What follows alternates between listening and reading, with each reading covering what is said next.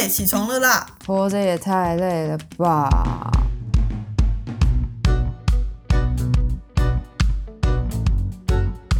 欢迎收听《小岛生存指南》。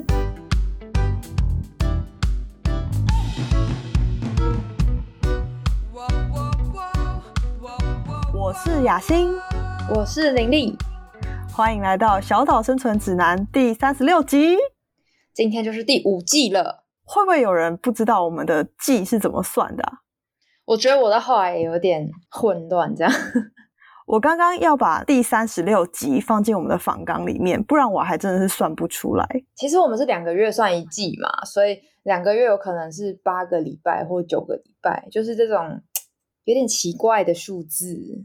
第三十六集就表示今年已经过了三十六个礼拜了，帮大家倒数一下。哎，对耶，对，今年已经过了大半了，大家都还好吗？而且我们都完全没有停更，我们真棒。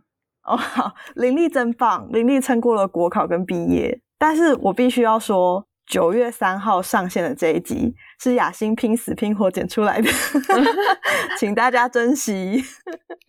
对，之后就换你进入混乱期了，对不对？对，但至少我们的生活忙碌期是错开来的，这是不幸中的大幸。没错，这样我们就可以至少互相 cover 一下。那我们回到第五季。我们从上一季开始有跟大家说，我们每一季会定一个主题。那上一季的主题是性别，那这一季的主题是什么呢？这一季我们想跟大家聊欲望这件事。林立为什么会定下这个欲望这个主题？就欲望很有趣啊，而且很多时候欲望是我们人生动力的一个来源嘛。你是说需要为发明之母的 这种 欲望？没错，没错，没错。让我们的生活可以更有动力，然后更前进，这样。所以当然要跟大家聊欲望，对不对？其实我会想要先跟林丽稍微确认一下，你口中的欲望是包含七情六欲吗？我其实不知道哪六欲，诶六欲是中国古代区分感情的一种分类，就是有人把它定义成生死耳目口鼻。佛教有把它定义成性欲、形貌欲、威仪姿态欲、言语声音欲、细滑欲是什么？还有人像欲。我觉得我们这一季开头的第一集就跟形象欲跟威仪姿态欲很有关系。我们这一集想要跟大家聊的是偶包。什么是偶包呢？就是有偶像包袱的人。哎，林丽，我想要先问你，对偶像的定义是什么？偶像对我来说，就是那种会在电视上出现的人。哦，你说就是那种 idol 这样？对，韩星、俊男美女那种。哎，可是那你觉得孔子算不算一种偶像？我觉得在天主教和基督教的立场来说，应该算是一种偶像。所以感觉偶像他不只是就是我们现在看到那种 super idol 的那种状态啊，其实。包括可能他很推崇某一种价值观，或者是道德观，跟形象有关的，我都会觉得比较像是偶像哎。所以其实偶像包袱好像就是需要维持某一种形象，我觉得也不一定是真的大家觉得很棒的形象，而是他自己觉得我这样子是最好的哦。所以他不见得要是公众人物，他可以创造一个偶像，是他自己心中理想的自己。但是其实对其他人来说，这个偶像不见得是有意义的。我觉得基本上可能对其他人来说就是很没有意义，或者是甚至有人会觉得啊卖 gay 这样哦，或你干嘛？你干嘛那么放不开？对对对。可是这样是不是就表示说，其实你身边的其他人很轻易的可以看得出来？哎，你不是这样的人呐，你为什么言行举止是长这样？如果以我的经验来说的话，我会想到身边有一些朋友，他们可能在某些场合会很注重自己的形象，可是平常我们相处的时候是还好的。例如相亲场合吗？或者是某一种专业场合啊，或者是有陌生人在的场合啊？等一下，这样子是不是跟？标签很像吗？他们好像在某些时刻、某些场合会包装自己，但是他们是希望别人给他们某些标签，所以那个偶包其实是他们想要给自己的标签。只是我觉得他们应该是被识破了，所以才变成偶包。如果他们没有被识破，就是标签。我觉得这个想法很有意思诶。如果说你的形象创造的很成功，大家就会认为你是这样的人，然后大家就会帮你贴上类似的标签。可是如果 你的形象塑造的就是虎头蛇尾，大家一下子就发现啊，这个人根本不是这样的，那就会变成一种笑话。就举例来说，如果有一个人很热衷于健美，然后我我就先不要讲是谁，以免有一些争议。就是大家心里会想到一些就是很健美或身体很壮的人，你会觉得那是他的形象。那个就是他营造的好，就是标签。那如果有一天被人家发现他脱下了肌肉装，那就变成一个欧包。我觉得雅欣越来越会举例了。对，大家可以想象，就是那个形象就是肌肉装，假的六块肌，然后我们回家就把它脱下来。哎，说到这个，你有没有看过有一个 Webtoon 上面一个漫画，最近已经改编成韩剧，要在 Netflix 上映了，叫做《假面女郎》。没有哎。我没有在看 Webtoon 啊，好听起来是我很闲。这个主角她是一个长得很平庸，甚至是有点丑的女生，可是她身材非常的好，所以她在开直播的时候，她都会戴一个面具，然后展现她的身材，然后大家就会很想要看她的脸长什么样子。可是他就是一直保持神秘，我就觉得这有点类似于那个偶包吧。我觉得刚刚雅欣讲到那个肌肉妆也是一个例子。我会觉得偶像包袱有的时候不一定是这个人伪装出来的，而是他刻意去排除掉一些他自己不喜欢的形象，然后去放大他身上有的一些优点。我觉得或许也是一种形象，或是偶包。我想到一个例子，过年的时候大人都说要年年有余，所以除夕夜的那条鱼，我们家拜拜一定会有一条鱼，但是不会吃完。但后来呢，我们家就基于就食物不要浪费，鱼当天晚上吃是最新鲜的那个原则，就都会把那条鱼吃完。我后来就想说，哎，到底为什么要有年年有余的这个概念？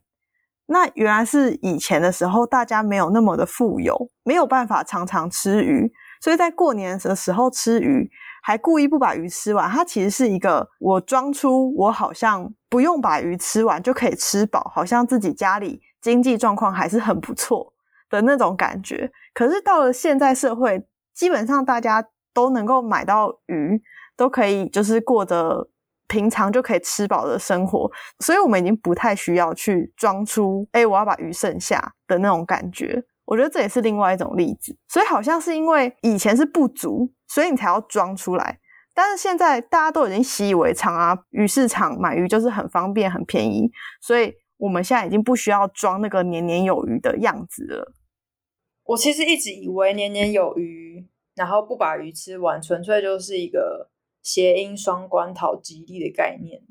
我今天长了一个新知识，冷知识。所以雅欣，你会倾向于觉得偶包它是因为自己没有，所以才要装出来自己有吗？我觉得有可能呢，因为这些人他们很在乎其他人的看法。所以他们会想要去把自己包装成某一种理想的形象，或者是说总是都觉得别人是把目光的焦点或者是意识的焦点放在自己身上，然后好像自己走到哪里都是站在镁光灯下面，所以需要营造出那个样子。哎，不是有一个心理学的概念是在青春期的时候很容易觉得大家都在看我，想象的观众。所以有偶包的人会也有类似这种倾向吗？对啊，就是青春期的时候，我们都会很注重同才对我们的看法嘛。然后，其实，在青春期的时候是发展一种自我认同啊、身份认同的时期，所以在那个时候，我们比较容易会有偶包，然后要维持某一种形象，最好是能够跟同才是比较相像的。可能有些人真的是在青春期的时候。那个心理的发展没有非常的完整，所以会带着很重的偶像包袱来到成年的阶段。嗯，也就是说，在青春期的时候，大家容易在乎，尤其是异性的看法或者是眼光，其实是很正常的，因为它是一个青春期大家都会有的现象。可是到了成人期的时候，基本上大家对自己的自信啊，或者是各方面都会有一定的理解，应该是不会再那么在意别人的眼光了。可是如果是有偶像包袱的人，他们可能就是因为太在意别人的看法，所以他们就只好用偶包把自己武装起来。嗯，真的是一种武装哎，很多时候。哎，那这时候我想要反面来问一下林丽，你觉得粉饰太平山是偶包吗？例如我失恋了，然后我明明很难过，却跟所有的人，可能包括我自己，都说没有，其实没关系，他不爱我，我无所谓。我会觉得，哎，难道这样子的武装不是一种对他人的贴心行为吗？就是不想让大家担心。可是你就算很难过，大家也不一定会担心啊。No，所以感觉这自我意识就蛮强的。如果说是偶包的话，我觉得可能会更像是，嗯，举例来说好了，一个男生，然后他分手了，然后他在他的兄弟面前装作，哦哦，我无所谓啊，我还有一片森林啊，任老子挑啊，怎样之类，然后回家以后大哭特哭，私底下传讯息一直挽留对方，我就会觉得这比较像偶包。哦，那如果说是加上自我欺骗的成分的话，我会觉得 是一种自我说服。哎，那雅欣，你有曾经跟有偶包的人相处的经验吗？那个经验你觉得如何？我想到的例子刚好是很亲近的人，所以我可以看到他偶包的样子跟卸下偶包的样子，然后这件事情让我非常的困惑，反而不太能够分辨他现在到底是偶包 ing 还是 他现在是真实的感受。因为有时候他的言行会不一致，那因为关系太密切了，所以如果他言行不一致的话，你不太知道他是讲好听的，还是他的行为是真实的。那他通常什么时候会表达出他真实的感受？如果平常都要很压抑的话，我觉得我现在好像已经判断不太出来了，因为对方是孔雀型人格，他很希望镁光灯在他身上，那他会用。一切方法让镁光灯在他身上，可是呢，这个方法可能是借由展露真实的自己，跟同时展露一个虚假自己来达到。你会说他这样算是有成功的塑造出偶包吗？我觉得对很多人来说是有的，对于他比较没那么亲近的人来说，他就是一个某个个性的人。可是对于我来说，他不是。可是你不是已经也很难分辨了吗？对啊，所以我觉得对外面人来说，他营造的很成功，但是对我来说，我反而是最困惑的那一个。所以在这个经验里面，你会觉得跟有偶包的人相处是很困惑的。嗯，我不知道他此时此刻想要的东西是什么，有时候可能没有办法给他他需要的东西，因为他需要的东西，他心里觉得他需要的东西是一直在变化的。那林丽呢？你觉得？你有跟有偶包的人相处的经验吗？还是你就是有偶包的那个人？我觉得我不能说我自己完全不注重形象，可是我会觉得要随时保持形象，或是去扛起那个偶像包袱，是一件非常累的事。不知道哎，难道是懒惰救了我吗？哎，我觉得可能也是哦，因为我有一样的感受。我知道在某一些产业里面需要。端出来的那个形象可能是更沉重的，就比如说一些服务产业啊，或者是一些注重形象的产业。我知道政治人物啊，对，但是他们下班之后的真实的自己一定是更立体的，不可能都是维持的那个样子。我觉得那个就是职业病吧。所以偶包也可以带来一些好处，诶如果偶包塑造的成功，当然是会有好处啊，就会变成真的偶像。就不会是一种偶像包袱，而且我有发现，就是在跟身边偶包比较重的人相处的时候，会有一种感觉，是一直扛着偶包的人，他们其实也很容易会陷入那种嫉妒心或者是那种掌控欲的那种状态，对我们的身体或心理都不太健康啦。你是说类似什么样的情况？你可以举例吗？呃，像是我有一个不太熟的朋友。他很喜欢去关注那种流行啊、名牌啊那些，然后他就会特别喜欢去跟其他人去比较，说：“哦，哎，为什么这个人可以买名牌？他真的那么有钱吗？还是他在装有钱？可是他自己很想要买，他甚至会去透支他的月薪去买名牌包，为了去让自己展现出一个哦，我身上是有名牌哦那种形象。嗯，他看着别人有，然后他也想要成为那个别人，就是他心里那种自己理想的形象，就是我要看起来是光鲜亮丽的。然后我印象很深刻是有一次我跟他出去，然后他就跟我说：“哎，林丽，你有买过名牌衣服吗？”我说：“哈，我都买 Net，或者是 Latif 之类的。”他说：“哈，是哦。那这样以后你在工作里面，别人会不会觉得你不够专业？”哦，然后我就满头问号。可是他会不会是真的有这个需求？因为如果他身边都是一些使用名牌的人，或者是他的同事们都很需要名牌，那他可能也会觉得，哎，那我跟他们在同一个 level 或者是同一个场合里，所以我也需要。我觉得好像不是要在同一个 level 哎，因为他跟我出去也都满身名牌啊，然后我就是 net。好了，讲两次以上就要打广告了，所以我觉得还是有那种。维持偶包，但是他又想要跟别人比较的那种心态出现，因为偶包有的时候是展现出一种自己的优越感吧。我会觉得偶包跟注重形象又有点不太一样，偶包是有点过度的注重形象，嗯，因为我们在生活中一定都需要形象嘛，对，我们没有办法对所有的人都毫无保留的展现出最真实的自己。嗯，这样会直接死亡，社会性死亡吗？对，内心的死亡。可是我会觉得，偶像包袱很重的人，他们会觉得自己如果有一刻在其他人面前没有维持某一种形象，他们就会有灾难性的结果。哦。他们真的把自己的形象看得非常的重要。不过，我觉得你刚刚例子里面啊，他最前面是嫉妒别人有名牌包，而且他对别人能否负担名牌包是有一个怀疑在的。也就是说，当他透支他的薪水去买名牌包的时候，别人也有可能看着他，然后想说：“哎，你真的可以负担起这个名牌包吗？”那变成说，他好像是在营造一个。云端上的形象，然后那个对他来说是很危险的，就是他有可能随时会无法负担，或是随时会被别人的怀疑击倒。所以真的就觉得要维持偶包很累。你看，像那种韩星啊、偶像啊，其实都要有一整个公关团队、一整个经纪公司去帮他 hold 那个形象。嗯，更何况是我们一般人，我们又没有一整个公关团队来帮我们 hold 这个形象。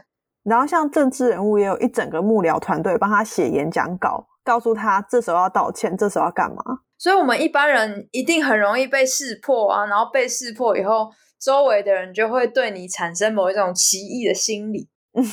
我静静的看着你装逼。但是话说回来，你觉得偶包能够带来好处吗？前提是不被识破的话，它是不是就像一只乌龟，然后偶包是你的龟壳？嗯。你说有保护的作用吗？对他自己觉得很安全，也许外界会觉得他其实不需要这个龟壳，可是他自己需要啊，这是做给自己的。对，其实到头来都是做给自己安心的啦。嗯，我倒是觉得偶包如果建立的很成功，有一个蛮爽的感觉啊。哦，像很多艺人吗？对啊，就比如说展现出某一种好先生、好爸爸形象。在还没有破灭之前，其实都可以享受这些形象啊，这些东西带来的一些好处，还有自我感觉良好的那种正向回馈。嗯，但我会觉得这些好处都还是比较建立在一种危险上面，因为它就像一层泡沫一样，然后只要今天有人真的来戳了，那可能就破了，或者像海沙屋，或是没有地基的房子。没错。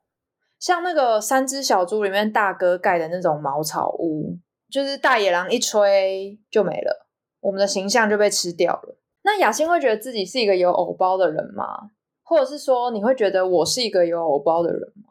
可是我觉得，就像你讲的，我们两个就是觉得装很累，就不要说装逼了，就是装就很累。所以我就是尽可能的把自己放在一个能做自己的产业、能做自己的场合、能做自己的环境里面。然后有时候表情管理会有点失误，但也没关系，大家会包容我。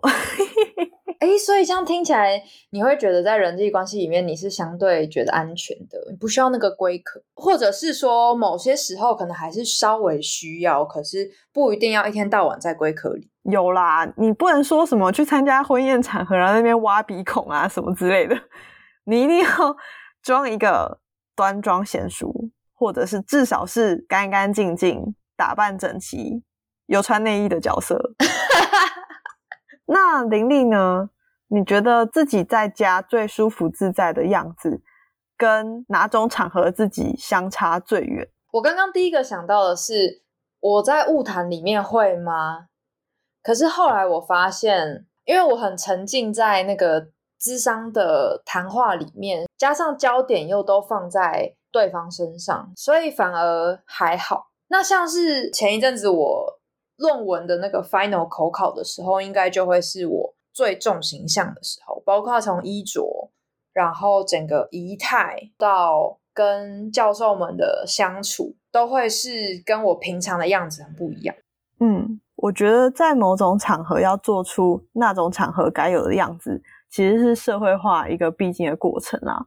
但是我觉得我们这一集主要是想要跟大家谈。不要去做出一个你自己无法负担的样子，因为到最后辛苦的还会是自己。那在节目的最后，依照惯例，要给大家一个生存指南。想问林丽，你会给有偶像包袱的人一个什么样的生存指南呢？心理学研究发现啊，大家其实更倾向于喜欢有能力但是偶尔会出差错的人，就是一种反差萌很可爱的概念。所以推荐给所有偶包的爱用者，适时的放下偶包，展现真实的自己，说不定会有意外的收获哦。哦，我觉得你用一个心理学的研究结果来说服大家，真的是一个非常聪明的想法。那我们这一集的节目就先到这边，欢迎追踪小岛生存指南的 IG，你可以搜寻 Island Life 底线 Official 就会找到我们了。也欢迎追踪雅欣还有林丽的 IG，我们会将资讯都放在说明栏。有任何的建议，都欢迎留言或私讯我们。小岛生存指南，我们下集见，拜拜，拜拜。